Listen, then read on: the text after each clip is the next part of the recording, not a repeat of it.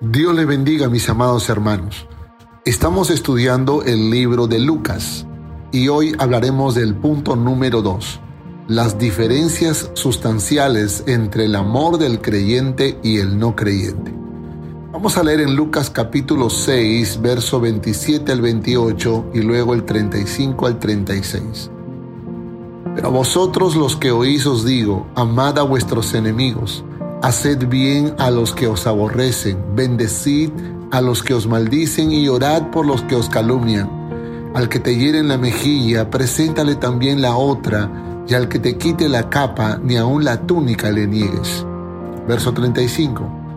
Amad pues a vuestros enemigos y haced bien, y prestad, no esperando de ellos nada y será vuestro galardón grande, y seréis hijos del Altísimo, porque Él es benigno para con los ingratos y malos. Sed pues misericordiosos, como también vuestro Padre es misericordioso. El hombre común tiene capacidad para amar porque también existe lo que podríamos llamar amor natural o humano. Es el amor paternal, filial, conyugal, amical, sexual el amor de amigos son experiencias comunes de hombres y mujeres que no conocen a Cristo. Hay grandes filántropos en el mundo que hacen grandes obras por los niños. Son experiencias de gente común que no conocen a Cristo, aman a los que los aman, pero todo amor humano, por más alto que sea, se contamina en un grado de impureza, de egoísmo. Algunos para no confundirse con los términos los llaman querer, que es un sentimiento más superficial que el verdadero amor. A los cristianos se nos llama a hacer la diferencia. El mundo podrá darse cuenta de esta diferencia cuando veamos en nosotros un amor diferente, no humano, sino divino, glorioso, sobrenatural, ágape. ¿Qué es lo que Cristo enseñó en la Torá que haría la diferencia entre creyentes y no creyentes? Esta es la respuesta una clase de amor que podría ser absurdo a los ojos de muchos. Sin embargo, ese sería el distintivo de todo cristiano verdadero. El amor a nuestros enemigos, hacer bien a los que nos aborrecen, bendecir a los que nos maldicen, orar por los que nos calumnian, perdonar a los que nos ofenden. Ninguno de estos requisitos es posible cumplirlo para el hombre común pero entonces, ¿cómo es posible que Jesús nos pida que lo cumplamos si sabe que no podemos? Jesús está elevando las demandas del cristianismo a un nivel del carácter divino, muy por encima de las aspiraciones humanas, del límite del ser humano y su amor. Dios está trabajando a través del Espíritu Santo para asemejar al creyente a Él, en su trato, en su compasión, en su perdón, en ese amor ágape que el hombre natural no lo tiene porque es un ser caído y limitado. El mundo intenta ensalzar la ética contenida en el Sermón del Monte como un modelo de conducta universal, pero es imposible cumplirla sin la ayuda del Espíritu Santo.